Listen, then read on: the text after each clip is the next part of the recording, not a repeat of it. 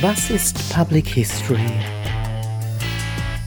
Ein Lecture-Podcast der Public History Hamburg.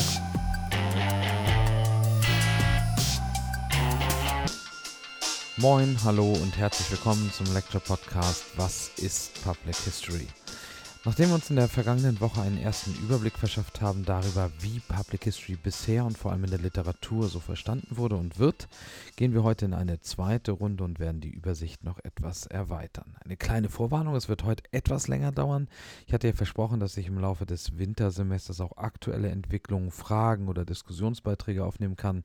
Und tatsächlich hat sich schon jetzt eine erste Gelegenheit ergeben, das auch tatsächlich mal zu machen. Wir starten also heute mit einer ersten Intervention. Intervention.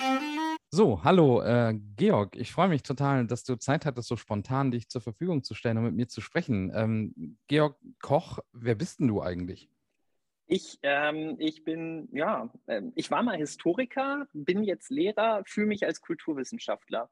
Äh, und das ist wahrscheinlich auch mein Dilemma und was mich jetzt auch zu dir geführt hat.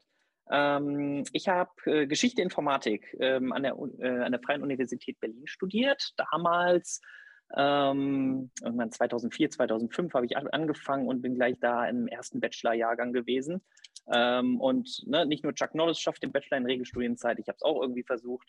Ähm, und äh, dann stand ich an so einem Scheideweg. Ähm, Mache ich jetzt weiter mit Lehramt und muss dann Informatik auch in den Master rein studieren, was irgendwie mhm. für mich nicht so charmant klang damals.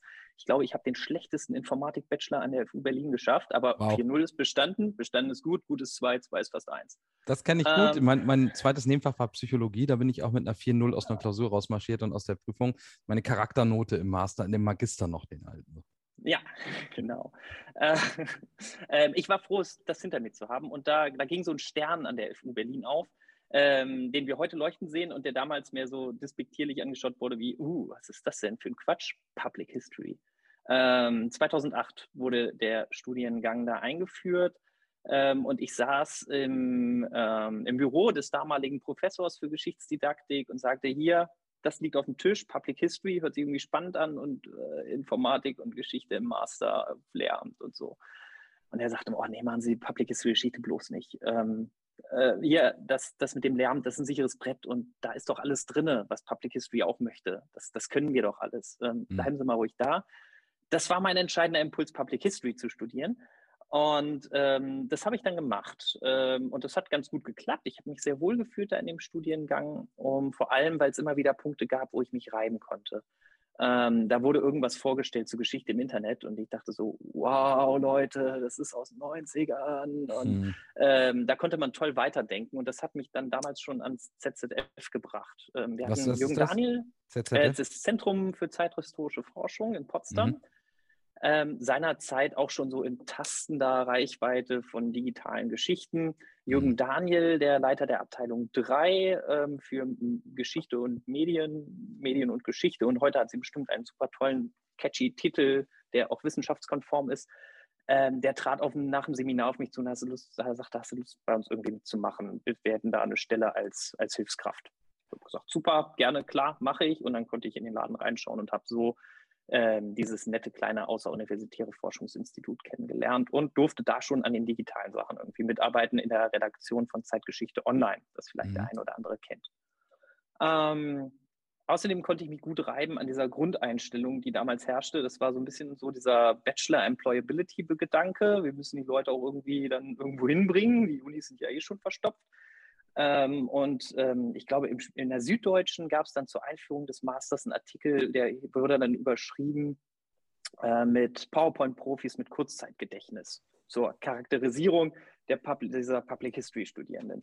Und das fand ich gut, weil das so fühlte ich mich nicht und das wollte ich auch nicht und da konnte ich mich in diesem Studiengang dran abarbeiten. Mhm. Ähm, aber es ist tatsächlich bezeichnend für die Berliner, dass dieser Artikel nicht in ihrer Pressemappe drin steht auf der Homepage. Ähm, dabei war der spannend zum Abarbeiten und zu sagen, nee, nee, wir können eigentlich mehr. Ähm, du hast es ja auch schon in deinem Podcast erwähnt, dass die Definition, die damals und dann auch im Folgenden von Irmgard kam, immer so ein bisschen Richtung Berufsfeldorientierung ging und mhm. ähm, Geschichte in Medien auch selber mitgestalten und sowas.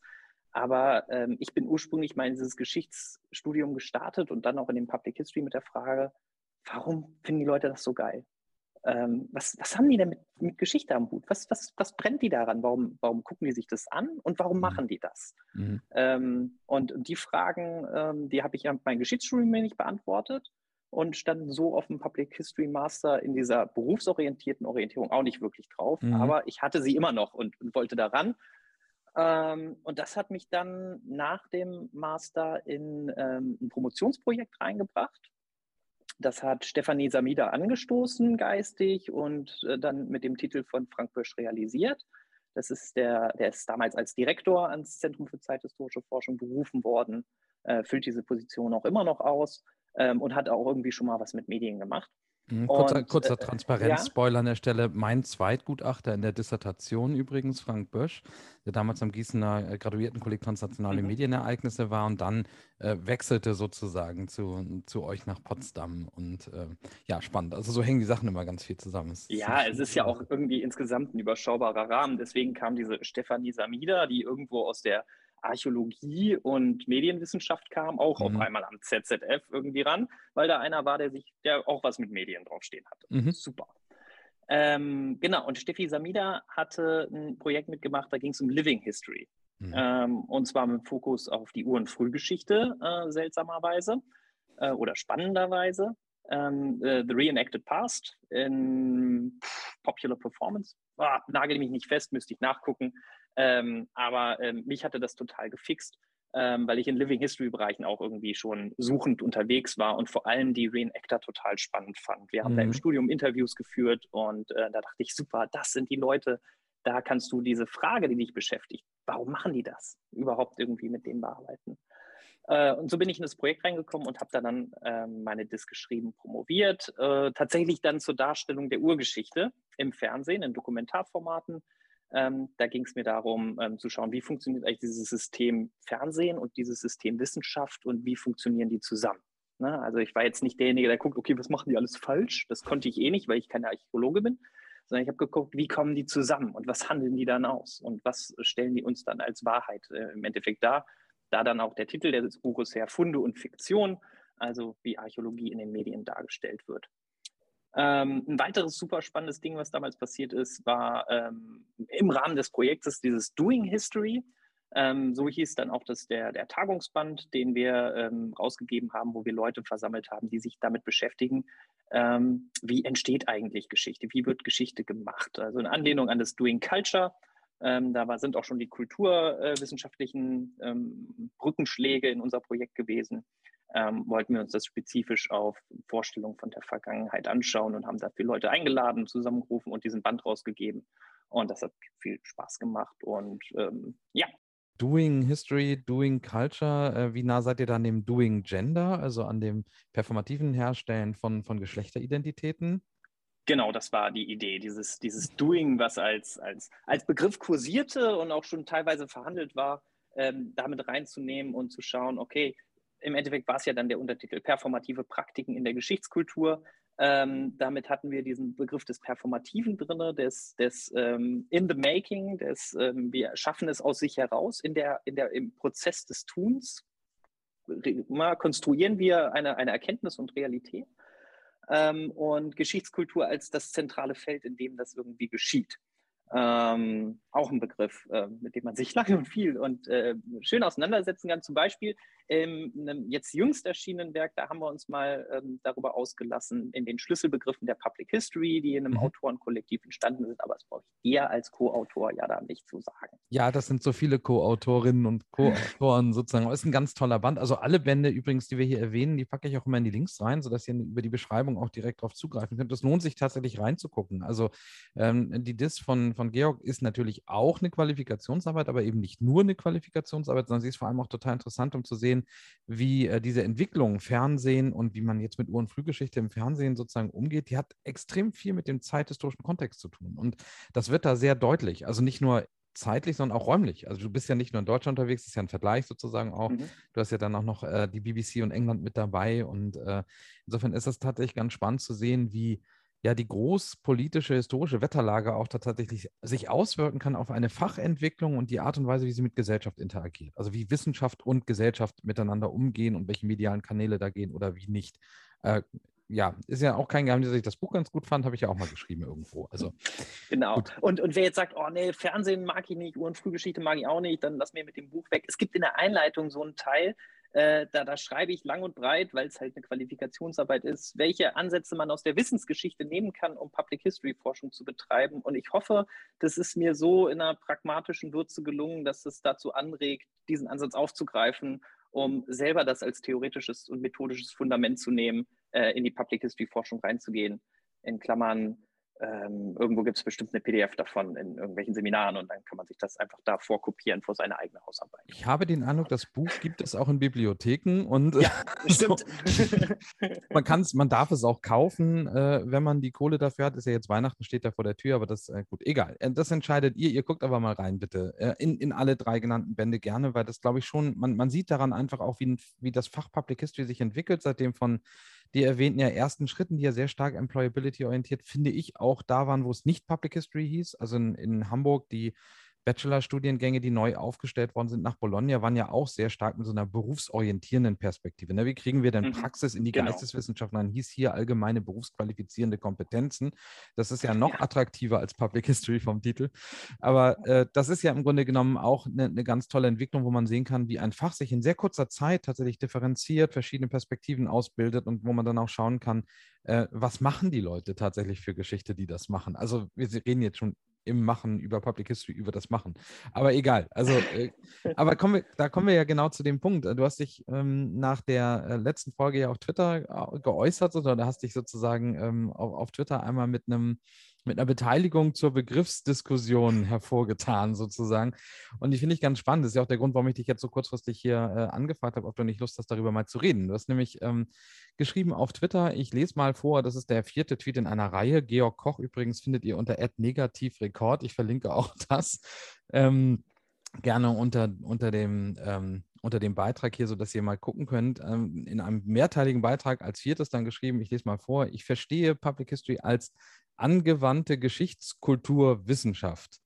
Äh, ja, das ist ein Wortungeheuer, ich stimme zu, aber jeder Begriff aus dieser Wortmenge leistet einen Teil, um ähm, Public History zu definieren. Probiert es doch mal aus. Sehr schön aktivierend, sehr pädagogisch gedacht sozusagen, aber vielleicht magst du mal kurz erklären, wenn du es ausprobierst oder wenn du damit arbeitest, was, was ist angewandte Geschichtskulturwissenschaft? In jeder Pause bitte ein Slash noch gedacht, damit es auch gut funktioniert. So. Oh, jetzt muss ich dich gleich korrigieren. Es ist gar kein Slash dazwischen. Ist es nicht? Es ist ein Senkrechtstrich. Oh ja. Der wird in der Programmierung auch Pipe genannt. Und, äh, noch besser. Und äh, ja, die Pipe. Ja. Ähm, ja, gut, aber ne, das sind die anderen. Wie gesagt, irgendwann habe ich auch mal in Informatik reingehört. Ähm, und das äh, steht zum Beispiel auch, wenn ihr es in der Google-Suche verwendet, äh, für, ein, für ein Or, für das Oder, das logische Oder. Ähm, bedeutet also, ähm, ich kann den Begriff davor, dahinter, aber auch beide zusammennehmen. Und äh, jetzt kommen wir auf die Wortmenge, die sich in diesem, naja, hm, in dieser Definition, nein, in dieser Formel, es ist im Endeffekt, es ist eine Formel, äh, in dieser Formel verbirgt. Ähm, da stecken 20 Begriffe drin. Mhm. Ähm, das Angewandte äh, gerne in Klammern gesetzt, sodass man es vor jeden der danach äh, kommenden Begriffe setzen kann. Ähm, und ähm, durch diese Ohrverknüpfung haben wir also, ich gehe mal auf die, auf die drei großen ein, die drin stecken, ähm, Geschichtswissenschaft, Kulturwissenschaft und Geschichtskultur. Als die drei zentralen oder ne, würde ich mal sagen, die, ähm, die uns schon mal helfen, uns an Public History anzunähern, so wie ich es verstehe.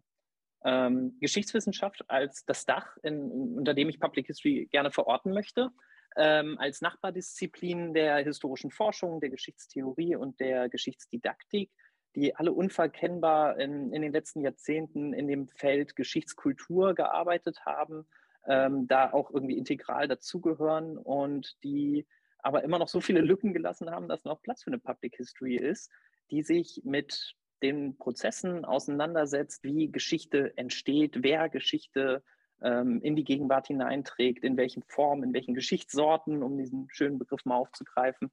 Ähm, ähm, genau, als, als so gemeinsame disziplinäre Verordnung.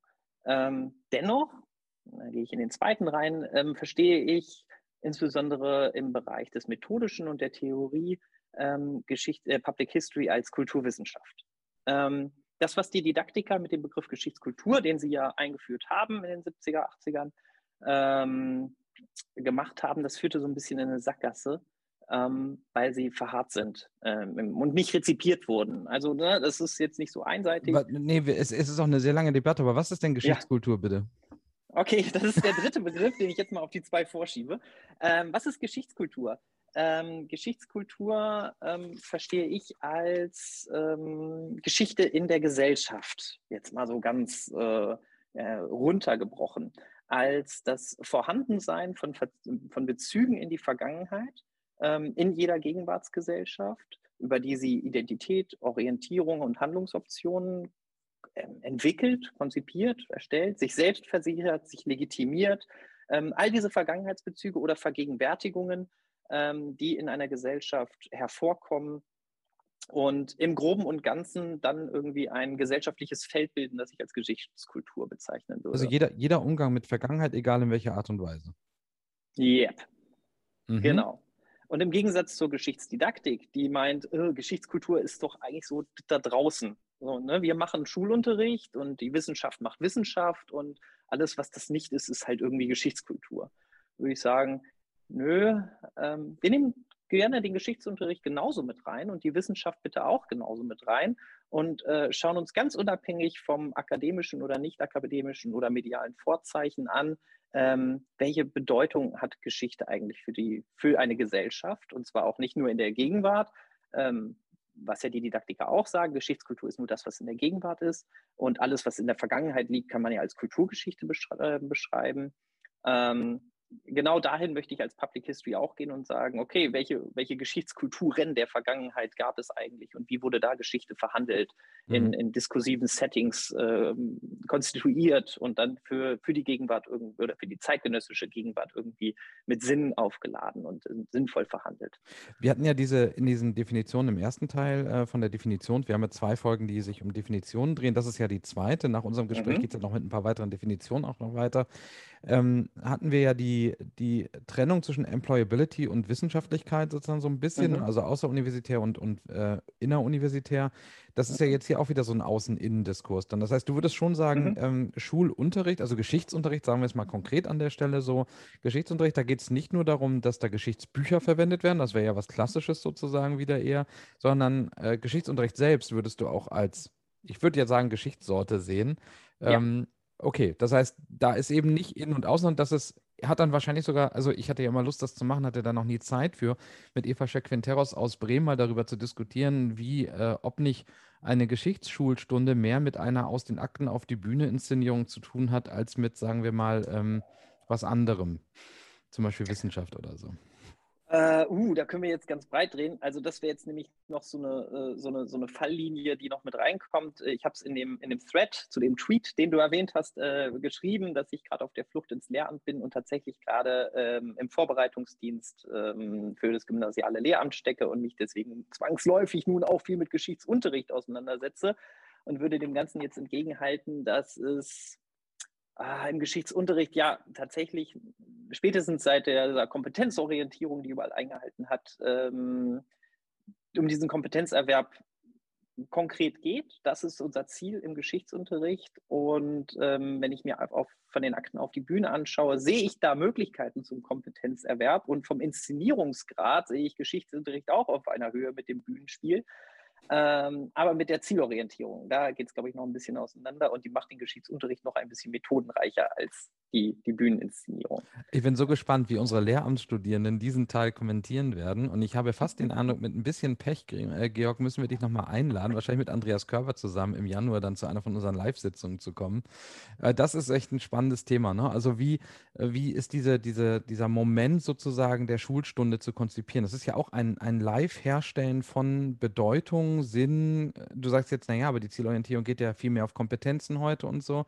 Aber das, äh, die, der, die Nutzung von Vergangenheit oder von Spuren und Quellen und anderen Dingen im Schulunterricht ist ja notwendiger Bestandteil auf irgendeine Art und Weise.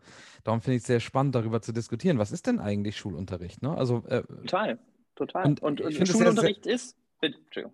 Nee, äh, gut. Äh, ich wollte nur sagen, ich finde es sehr sympathisch, dass du es mit reinnimmst, äh, weil mein An Bestreben ist ja auch bei den Geschichtssorten zu sagen, universitäre Geschichtsschreibung hat auch Rules and Regulations, die kann man sehr klar definieren. Mhm. Und sie sind natürlich nicht gleich wie beispielsweise dann, äh, sagen wir mal, eine Theateraufführung oder wie eine Dokumentationsserie im Fernsehen. Aber auch die hat Rules and Regulations im Umgang mit Vergangenheit. Und da kommt man in die Vergleichbarkeit dann rein. Und darum finde ich es ganz spannend, dass du quasi auf, dem, auf der Ebene der Schule sagst, ja, ja, und da auch. Also äh, wir kommen immer mehr dazu, und das ist, glaube ich, auch dein kulturwissenschaftlicher Ansatz zu sagen, es geht ja um die Praktiken insgesamt und warum sollte ich was aussparen, ne? Genau, Genau, genau. Und das war immer mein Dilemma mit dem Geschichtskulturbegriff in der Geschichtsdidaktik, dass der da diese Abgrenzung getroffen hat. Und wenn wir Pandel lesen und von einer geschichtskulturellen Kompetenz lesen, dann möchte er, dass wir Schülerinnen und Schüler darauf vorbereiten, da draußen, ohne unseren Schutz als Lehrkräfte, äh, in einer Welt, in der sie von Playmobil-Rittern und äh, riesigen Plakaten mit Filmwerbung und ähm, ach, wo man über Geschichte begegnet, konfrontiert werden, irgendwie nicht untergehen. Mhm. Aber im Geschichtsunterricht selber?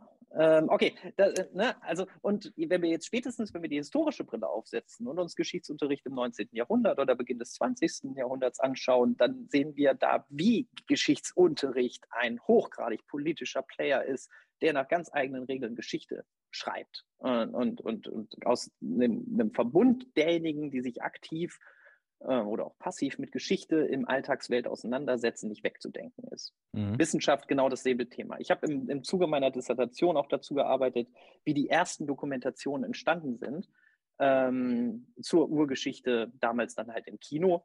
Ähm, und das war nicht etwa irgendwie die BBC, die da große Experimente gemacht hat und so wie heute da ein vorstrebendes ist, sondern das waren zwei Tübinger Archäologieprofessoren, die Geld akquirieren wollten, um ihre, um ihre Grabungen zu finanzieren, weil das alles noch sehr aus dem Laienmilieu kommt und in der, so einer Akademisierungsphase drin war. Und die haben halt ein eigenes Institut gegründet und haben Filme produziert, um ihre Forschung zu finanzieren. Mhm. Ähm, und die haben spannende Dinge gedreht. Die waren total innovativ wurden dann aber, wahrscheinlich weil sie so eine große Masse an Leuten angesprochen haben, ruckzuck in den Dunstkreis der Nationalsozialisten eingezogen. Und wir erleben eine Instrumentalisierung der Archäologie, insbesondere der ur- und frühgeschichtlichen Archäologie, in dieser Zeit des Nationalsozialismus eines Ausmaßes äh, vergleichslos. Die Ur- und Frühgeschichte gehörte irgendwie zu den vier meistgeförderten Disziplinen im, im, im, im NS, wegen des Germanenmythos, wegen Ursprungsmythen, die da konstruiert wurden, und zwar ich habe es zum Schluss, glaube ich, genannt, eine Selbstindienstnahme der Archäologie, die da stattgefunden hat. Mhm. Und damit ist die Wissenschaft auch definitiv ein geschichtskultureller Player.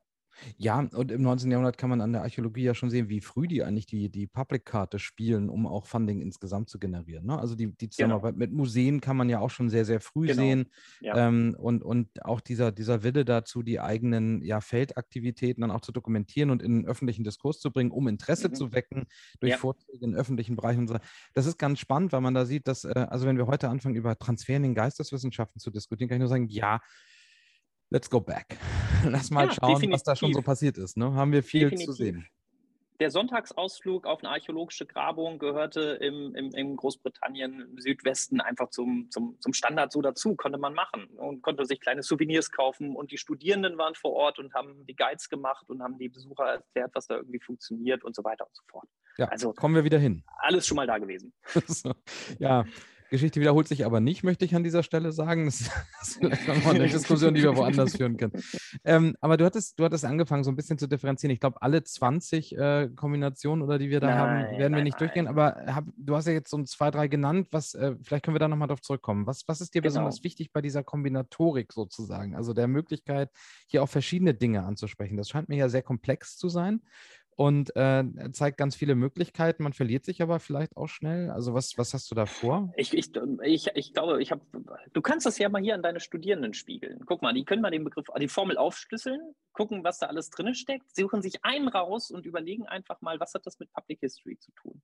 Ja, nice. Hier müssen nämlich tatsächlich die, die einen Schein wollen, also klasse Schein sozusagen, die einen Leistungsnachweis erbringen müssen, machen das hier über Kommentare äh, zu diesem Podcast sozusagen. Ne? Also die Studierenden äh, schreiben hier keine Protokolle oder so ein Quatsch, sondern sie können halt Sachen diskutieren.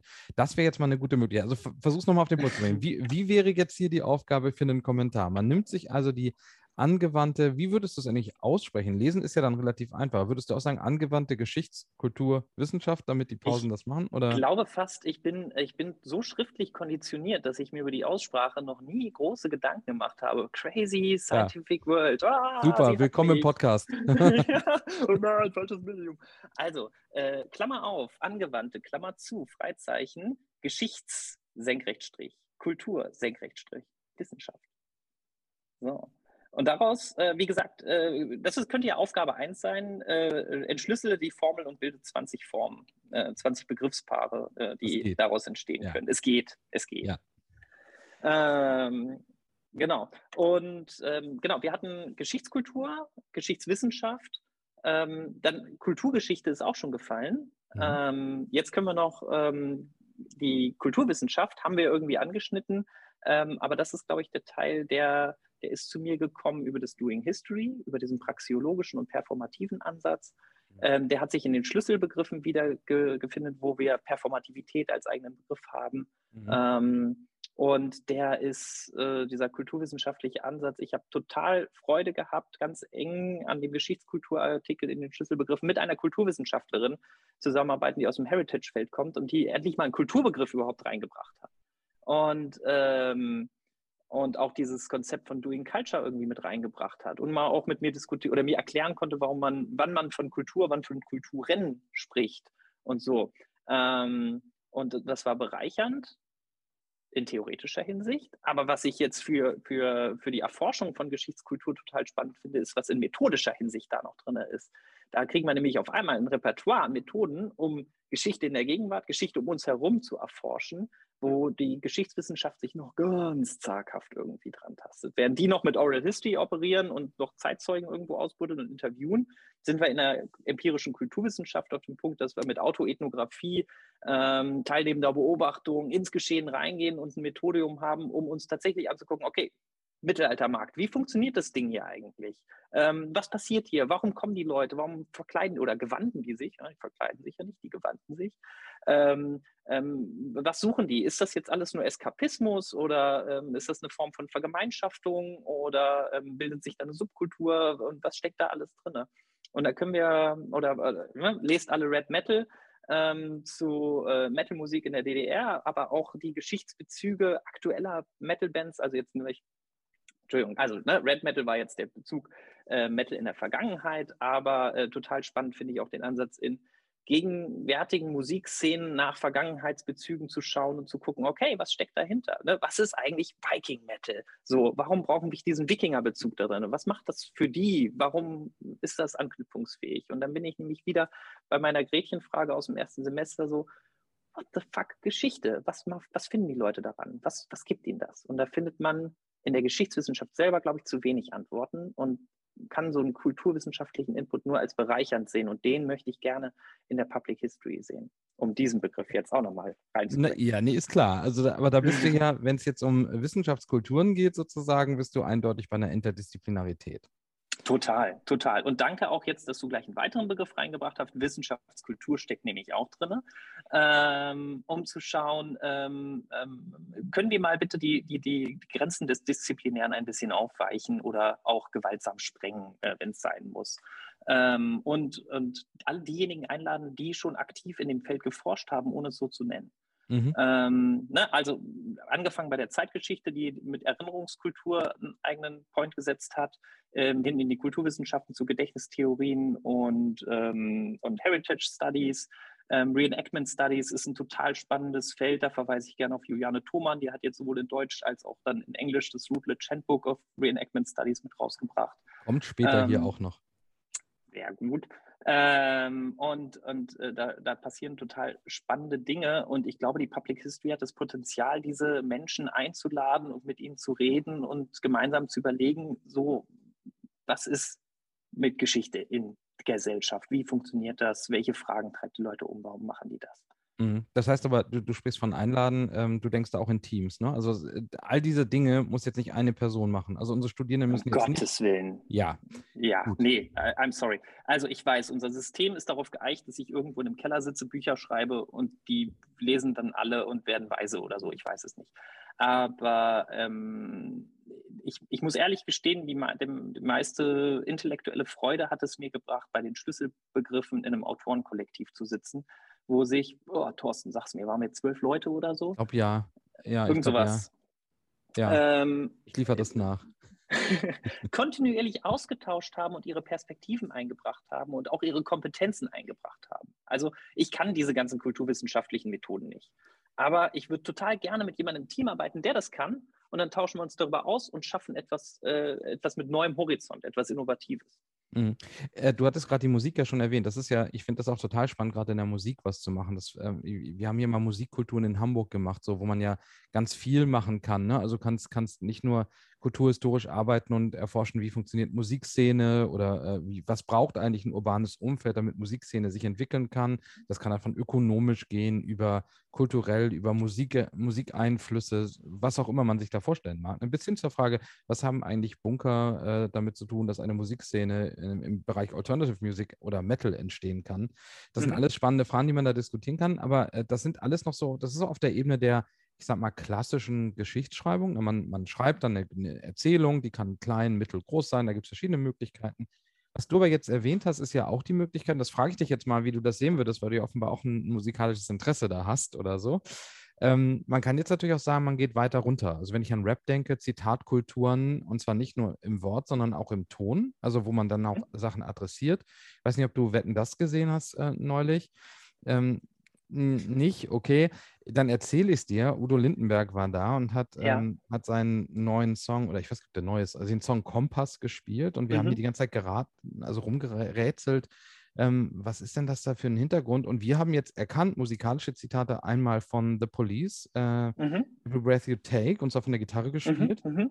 Dann ein kurzes, ähm, leicht angezerrtes Riff, das an Pink erinnerte, Try.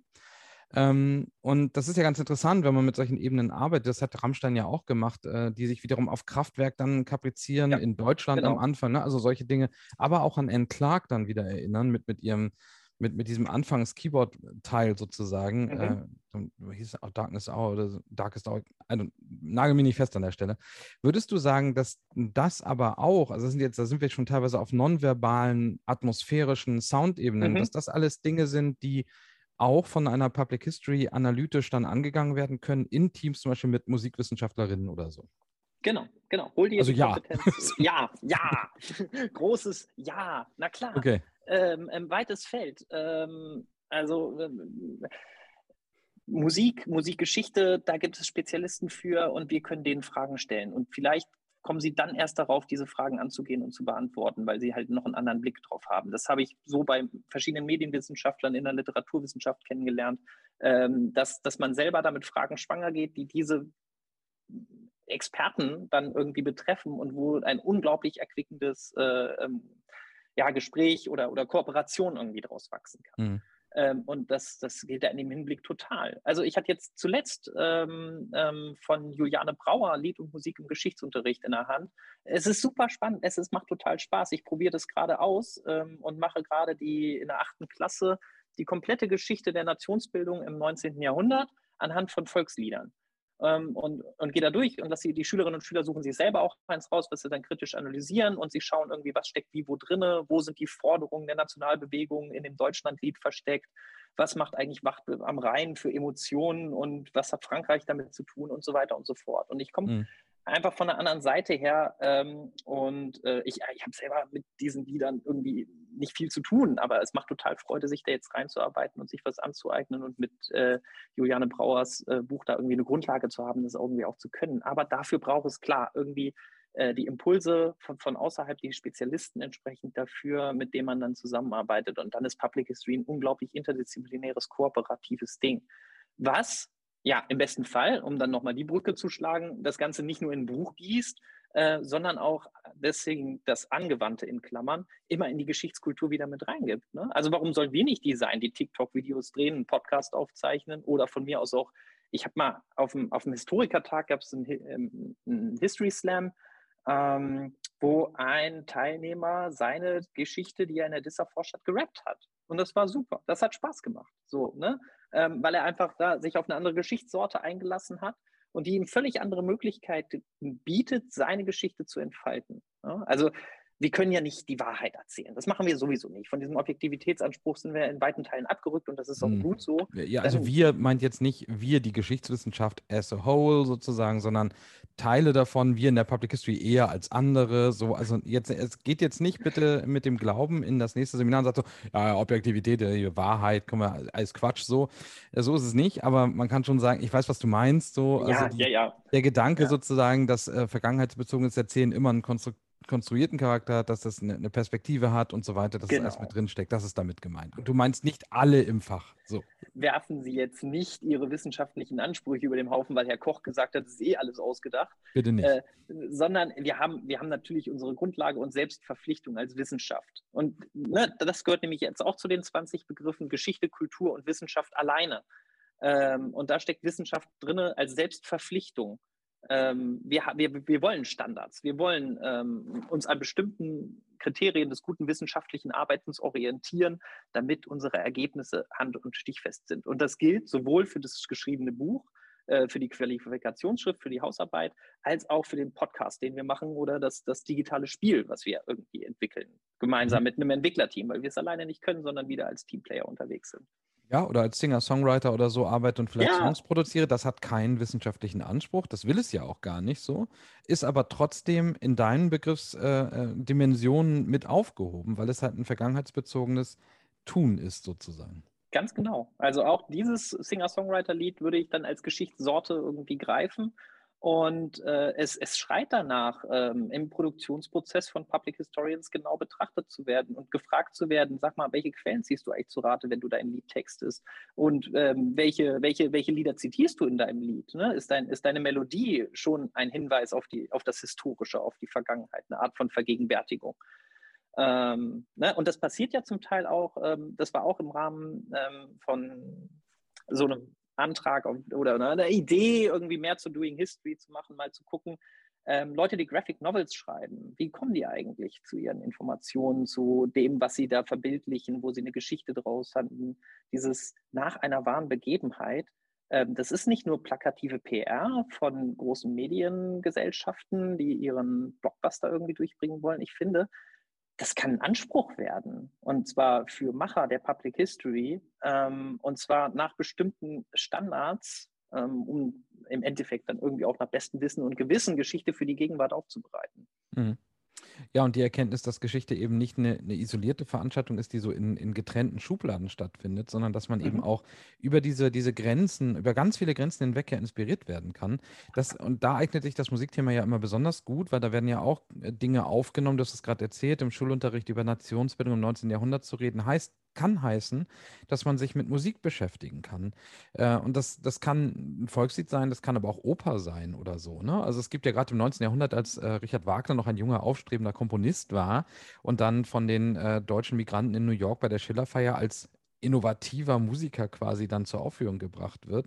Man eigentlich die Idee hatte, Musik von ihm zu vertonen ähm, und dazu dann ein D Gedicht noch zu nehmen, das genau diese nationalen Erzählungen aufgreift und versucht, das, das weiterzutreiben. Das kann man da sehen, aber es hört da nicht auf. Und das Mhm. fand ich halt immer so spannend, also so die Erkenntnis zu sehen, dass äh, wenn die Antilopengang auftritt und singt, Deutsch-Rap muss sterben, damit wir leben können sozusagen, dann ist das nicht einfach nur ein gegenwartsbezogener Diss von einer bestimmten Art Mhm. von Rap, sondern das ist eben auch ein Bezug auf äh, die Hamburger Band Slime und ihren Kommentar auf das Kriegsklotz-Ding da am Hamburger Dammtorbahnhof, wo wiederum eine Zeile, nämlich Deutschland muss leben und wenn wir sterben müssen, steht, die wiederum verweist auf ein Gedicht des 19. Jahrhunderts. Das, und da sind wir wieder bei deiner Nationalbewegung.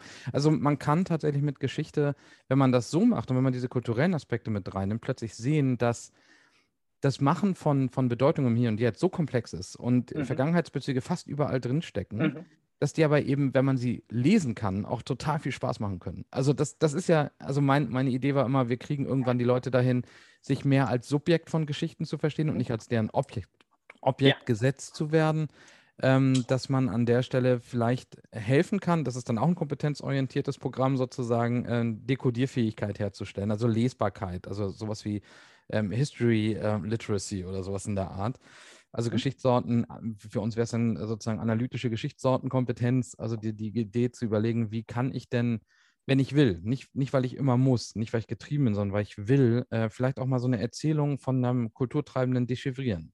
Und dann macht es plötzlich auch ganz viel Spaß, sich äh, anzugucken, was im kulturellen Bereich passiert. Und dann kann man nämlich plötzlich auch teilhaben. Und dann sind die Welten nicht getrennt. Ich an meinem Schreibtisch, ne, wo ich jetzt meine bierernste Geschichtsschreibung betreibe und mich mit den echten Quellen auseinandersetze.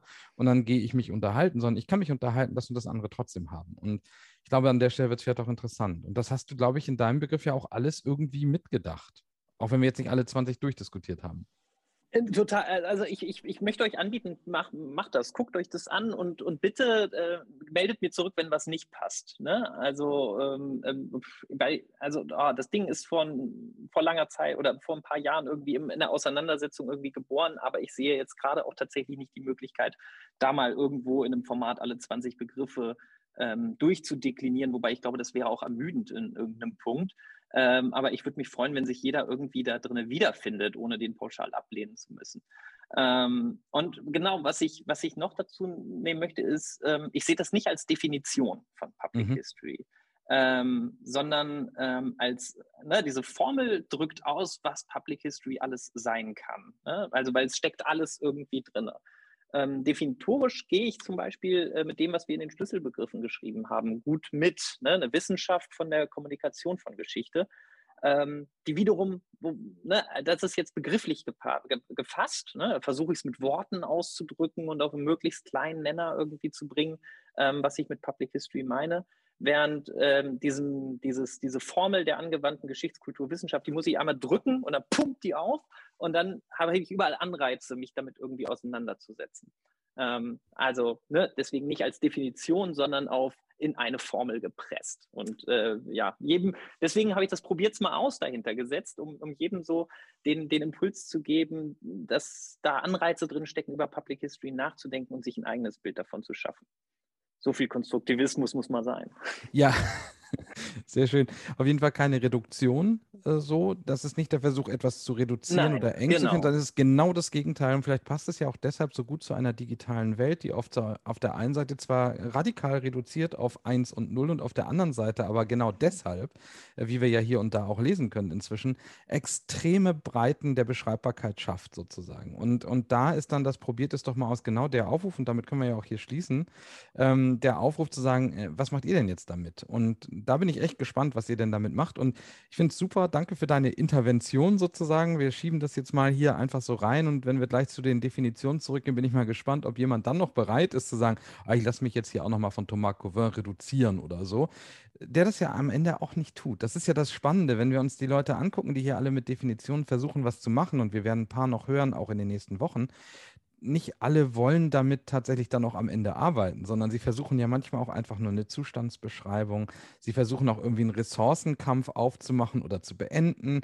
Also auch das, was wir sozusagen tun, wenn wir definieren, ist ja letztlich relevant. Das ist ja nicht egal. Mhm. Und wir sind nicht davon fern, sondern wir sind mittendrin, weil wir es selbst tun. Eine letzte Frage habe ich aber noch. Äh, warum denn angewandt? Was, was soll denn? Das ist nicht jede Geschichte angewandt, um ein Interview von Jörn Rüsen hier mal kurz anzutriggern, das er 2014 äh, in dem Band Angewandte Geschichte macht. Ja, das kennst du ja auch. Wieso denn? Jede Geschichte ist doch immer schon angewandt, Georg. Warum braucht es denn diese Ergänzung hier? Ähm, um deutlich zu machen, dass ich ähm, Public History als ähm, produzierend schöpferisch verstehe. Genau in dem Feld rein. Ähm, geht da raus und macht die Sachen und guckt euch genau an, was da passiert. Guckt euch genau an, wie ihr das macht und guckt euch an, was dann mit euren Dingern da draußen geschieht, wie die rezipiert werden, wie die aufgenommen werden, was da für Bezüge zugenommen werden und so weiter. Und dann könnt ihr äh, euch daran annähern, wie Geschichte in der Öffentlichkeit, in der Gesellschaft irgendwie funktioniert. Äh, das, das angewandt kommt daher äh, tatsächlich, ich habe mich mal mit einer Ingenieurin unterhalten. Die musste eine Hausarbeit schreiben und ähm, da irgendwas zu ihrem Wissenschaftsverständnis hinschreiben und tat sich irgendwie ganz schwer und auf einmal gerieten wir irgendwie ganz zueinander und ich erklärte ihr, was Public History sein soll. Ach, und wir waren so hin und her. Und sie wollte mich die ganze Zeit in eine theoretisierende Geschichtswissenschaft stecken, die Bücher schreibt und nachdenkt.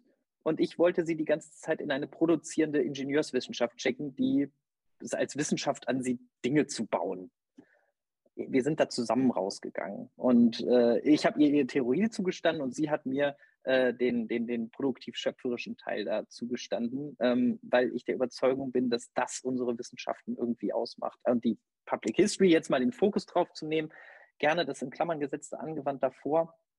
Ähm, genau um das wiederzugeben, dass äh, Public History vielleicht auch in Anlehnung an diese Berufsorientierung, die uns mal mitgegeben wurde, gerne mitspielen darf in der Geschichtskultur, ganz aktiv. Nicht nur auf dem Beobachterposten analytisch theoretisieren, sondern aktiv da reingehen und mitzuwirken und, und kreativ zu sein und, und zu schauen, was damit passiert.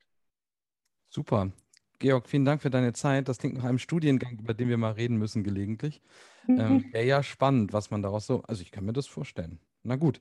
Also, viel, ich danke dir sehr, dass du die Zeit hast, dass du kurzfristig bereit warst und dich raus äh, aus dem Schularbeitskontext kurz mal rausziehen konntest für eine Stunde. Ähm, ich bin gespannt, wie, wie äh, unsere Zuhörerinnen, und sind ja nicht nur Studierende vielleicht, sondern der ist ja, ist ja offen, ähm, was die so denken und ob die dazu was zu sagen haben. Und vielleicht sehen wir uns oder hören wir uns im Januar nochmal wieder an der Stelle und ansonsten bestimmt an anderer Stelle. Danke dir, Georg.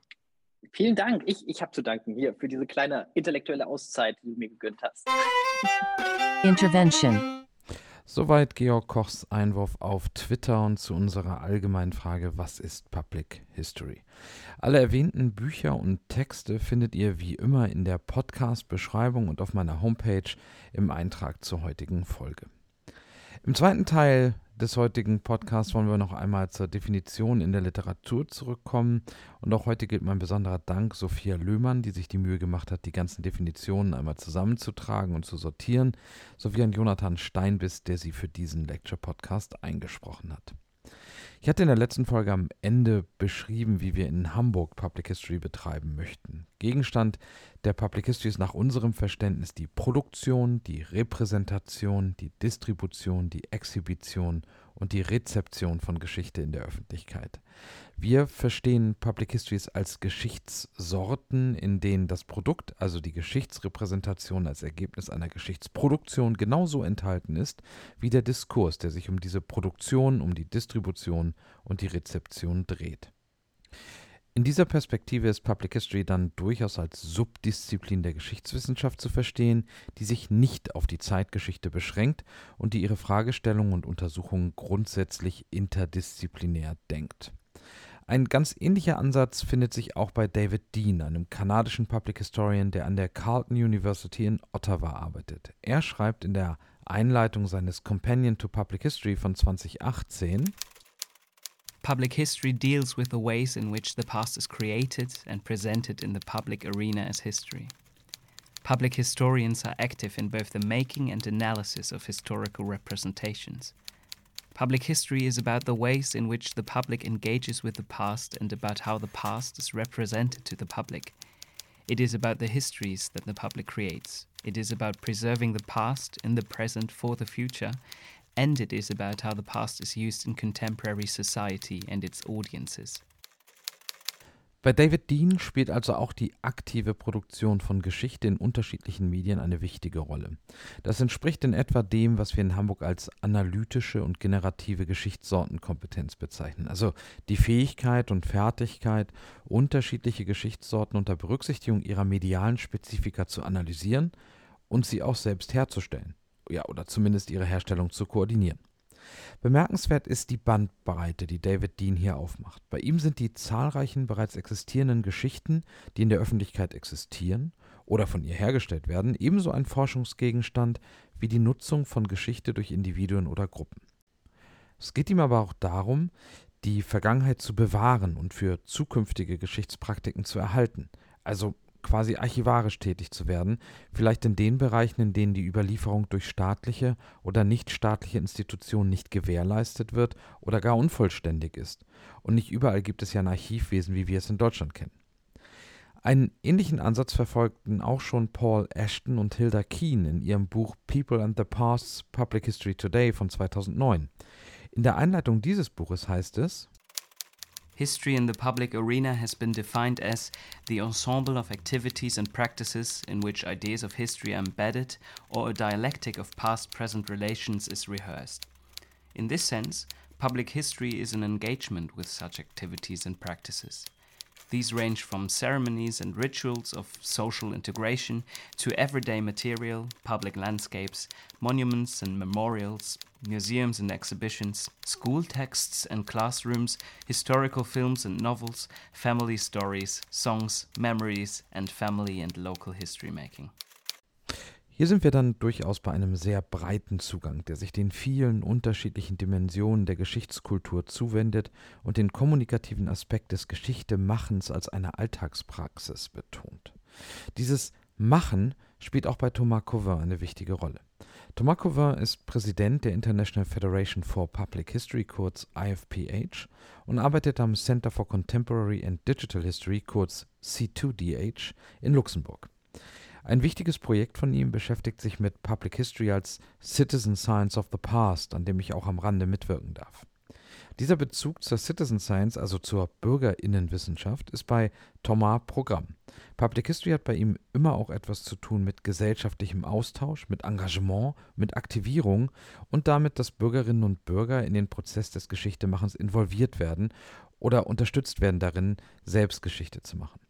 Ich habe mit Thomas auch für diesen Podcast gesprochen und wir kommen daher später noch einmal ausführlich auf seine Vorstellung von Geschichte und Public History zu sprechen.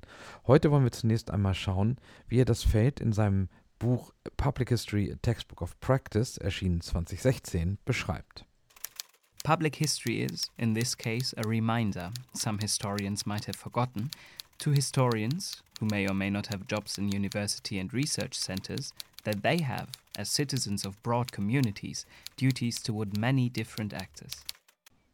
Für Thomas ist es keine Frage des Abschlusses, ob jemand als Public Historian tätig werden kann, sondern mehr eine Frage der Kompetenzen, also der Fähigkeiten und Fertigkeiten, die eine Person mitbringt oder die in konkreten Praktiken zur Anwendung und auch zum Ausdruck kommen. Ihm geht es weniger darum, was Public History ist, sondern mehr darum, was Public Historians machen. Ein wichtiger Punkt bei Cauvin ist auch die Zusammenarbeit mit nicht-akademischen Publika. Public History ist für ihn nicht Geschichte für die Öffentlichkeit, sondern mit ihr oder mit ihnen, denn Thomas Cauvin geht nicht davon aus, dass es nur eine Öffentlichkeit gibt, sondern viele verschiedene Teilöffentlichkeiten, sodass Öffentlichkeit übrigens nicht nur bei ihm stets im Plural gedacht werden sollte.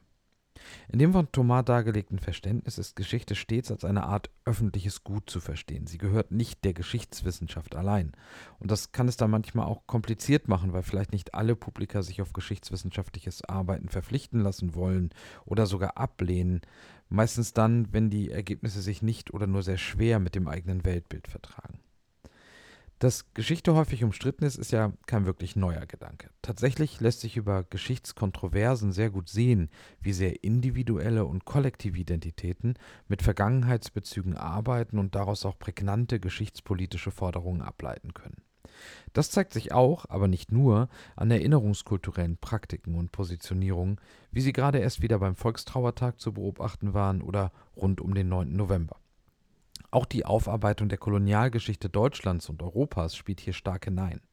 Public History ist daher recht schnell transnational oder auch global unterwegs.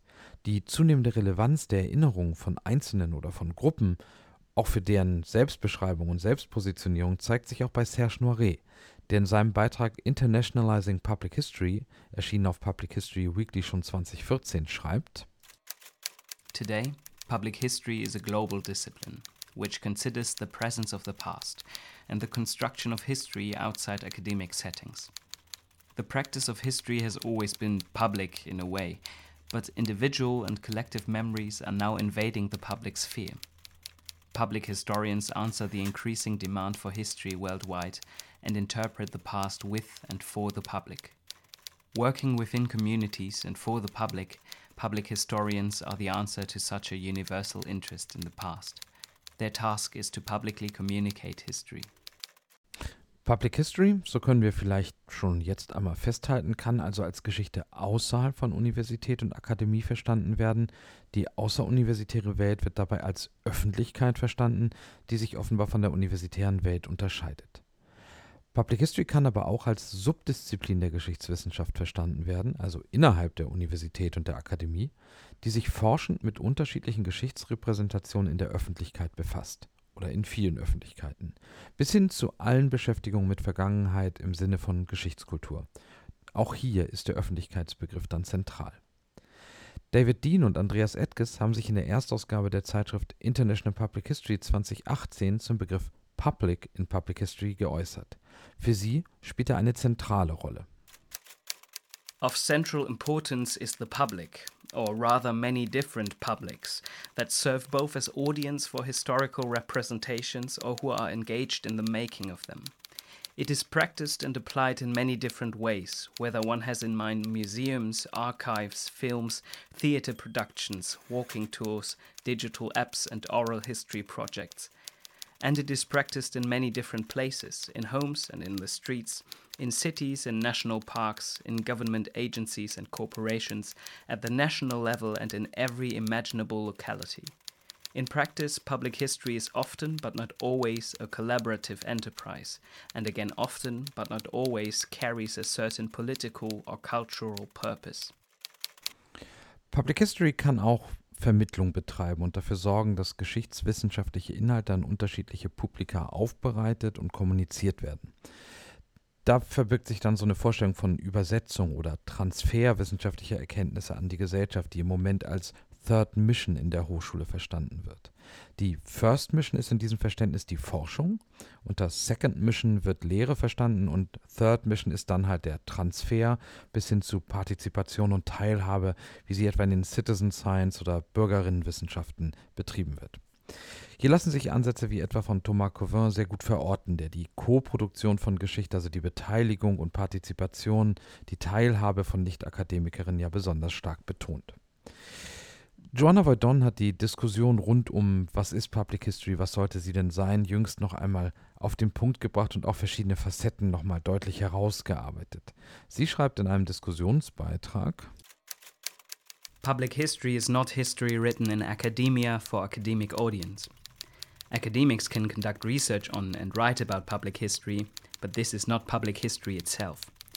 They can practice public history, but then it is addressed to the public outside academia spectators, fiction readers, players, etc., etc. Public history does not even need professional historians. It can be happening also without professional historians, be it in the form of oral family history, or local history, historical pageants, or state sponsored political activities. Professional historians can but don't have to research on those practices. They can but don't have to collect testimonies, assist, or serve as experts. But even if they are regarded as unwelcome intruders into the existing practices of public history, it is still public history. Voluntary participation of the public is crucial for public history. This is why school education is not public history. Pupils are not voluntary public. They attend history lessons because they have to. Teachers can use public history methods or resources, such as museums, movies, games, etc., but the process of teaching slash learning history is not public history. In the Polish language, public has also the connotation coming from Latin publicus, as political.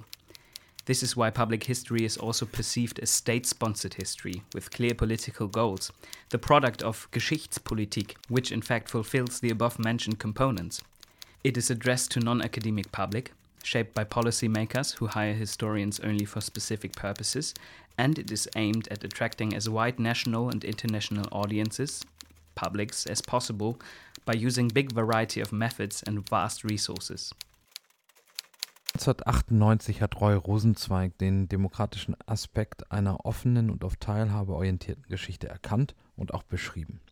Bei ihm erscheint das Verhältnis von Öffentlichkeit und Geschichtswissenschaft als eher produktiv und förderlich und er sieht auch eine Verbindung zwischen dem Lokalen als einem konkreten Handlungskontext und Handlungsraum und dem Globalen. Das Lokale und das Globale werden heute immer häufiger in der Wortschöpfung glokal zusammengeführt. Und die Nutzung digitaler Kommunikationsmittel, wie sie durch die Pandemie auch einen starken Schub erlebt haben, ermöglicht es zunehmend, diese Verbindung auch in den Alltagspraktiken des Geschichtemachens stärker zu leben. Ich denke hier zum Beispiel an eine wirkliche transnationale Migrationsgeschichte, die Menschen in den Herkunfts-, in den Transit- und auch in den Zielregionen gleichermaßen viel besser beteiligen kann durch digitale Tools, als das lange Zeit möglich war.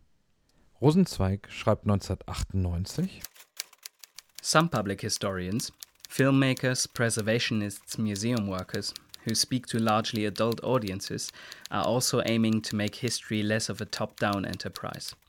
Implicitly, and sometimes explicitly, our respondents endorsed such attempts to see history making as a more democratic activity that allows amateurs and professionals to learn from each other.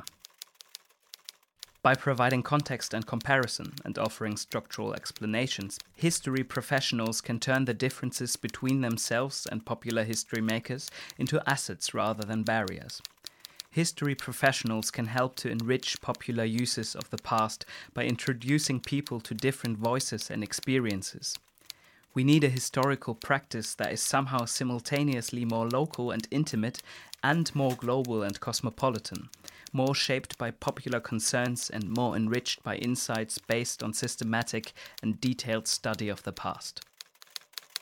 Es gibt zahlreiche weitere Definitions- und Annäherungsversuche an die Public History und es wird wahrscheinlich auch in Zukunft auch weitere geben. Ich kann nur empfehlen, sich einmal selbst zu fragen, wie sieht es eigentlich mit meinem eigenen Verständnis aus von Vergangenheit, Geschichte und dem Geschichte machen? In welchem Verhältnis stehen für mich Gegenwart, Vergangenheit und Zukunft? Und wie erzählen wir Geschichte eigentlich, gerade an der Universität, aber nicht nur dort, auch außerhalb, im Klassenzimmer, in Projekten draußen, in Podcasts oder auch in anderen ähm, Geschichtserzählungen, vielleicht auch Unterhaltungshistoriografie. Mit welchen Mitteln werden Aussagen über die Vergangenheit erstellt und wie kommen wir zu einem möglichst gesicherten Wissen über die Vergangenheit? Wer darf über Vergangenheit sprechen und mit welcher Autorität darf sie oder er das tun? In diesen so einfach klingenden Fragen liegen ganz große geschichtstheoretische Welten verborgen. Und Historikerinnen und Historiker sollten sich zu ihnen schon irgendwie verhalten können. Hilda Kien jedenfalls hält die Frage, wie Menschen sich mit der Vergangenheit auseinandersetzen und diese auch und gerade für ihre Gegenwart nutzen, für zentral. Das Machen von Geschichte ist nicht neutral. Der Prozess des Geschichtemachens, die Methoden der Geschichtsproduktion und der Darstellung, ich möchte hier ergänzen, auch die spezifische Medialität von Geschichte, wirken sich bereits darauf aus, wie Bedeutung entsteht. Hilda Kien verweist hier auf Bertolt Brechts Gedicht Fragen eines lesenden Arbeiters, mit dem ich heute auch schließen möchte. Bertolt Brecht Fragen eines lesenden Arbeiters Wer baute das siebentorige Theben? In den Büchern stehen die Namen von Königen. Haben die Könige die Felsbrocken herbeigeschleppt? Und das mehrmals zerstörte Babylon, wer baute es so viele Male auf? In welchen Häusern des goldstrahlenden Lima. Zu dramatisch? Vielleicht doch lieber ein etwas anderer Sound im Hintergrund? Wie viel Geschichte macht eigentlich Sound aus? Berthold Brecht Fragen eines lesenden Arbeiters. Wer baute das siebentorige Theben? In den Büchern stehen die Namen von Königen. Haben die Könige die Felsbrocken herbeigeschleppt? Und das mehrmals zerstörte Babylon, wer baute es so viele Male auf? In welchen Häusern des goldstrahlenden Lima wohnten die Bauleute? Wohin gingen an dem Abend, wo die chinesische Mauer fertig war, die Maurer? Das große Rom ist voll von Triumphbögen. Wer errichtete sie? Über wen triumphierten die Cäsaren? Hatte das vielbesungene Byzanz nur Paläste für seine Bewohner? Selbst in dem sagenhaften Atlantis brüllten in der Nacht, wo das Meer es verschlang, die Ersaufenden nach ihren Sklaven. Der junge Alexander eroberte Indien. Er allein? Cäsar schlug die Gallier. Hatte er nicht wenigstens einen Koch bei sich? Philipp von Spanien weinte, als seine Flotte untergegangen war. Weinte sonst niemand? Friedrich II. siegte im Siebenjährigen Krieg. Wer siegte außer ihm? Jede Seite ein Sieg. Wer kochte den Siegesschmaus? Alle zehn Jahre ein großer Mann. Wer bezahlte die Spesen? So viele Berichte, so viele Fragen. Für heute sage ich Tschüss und bis bald.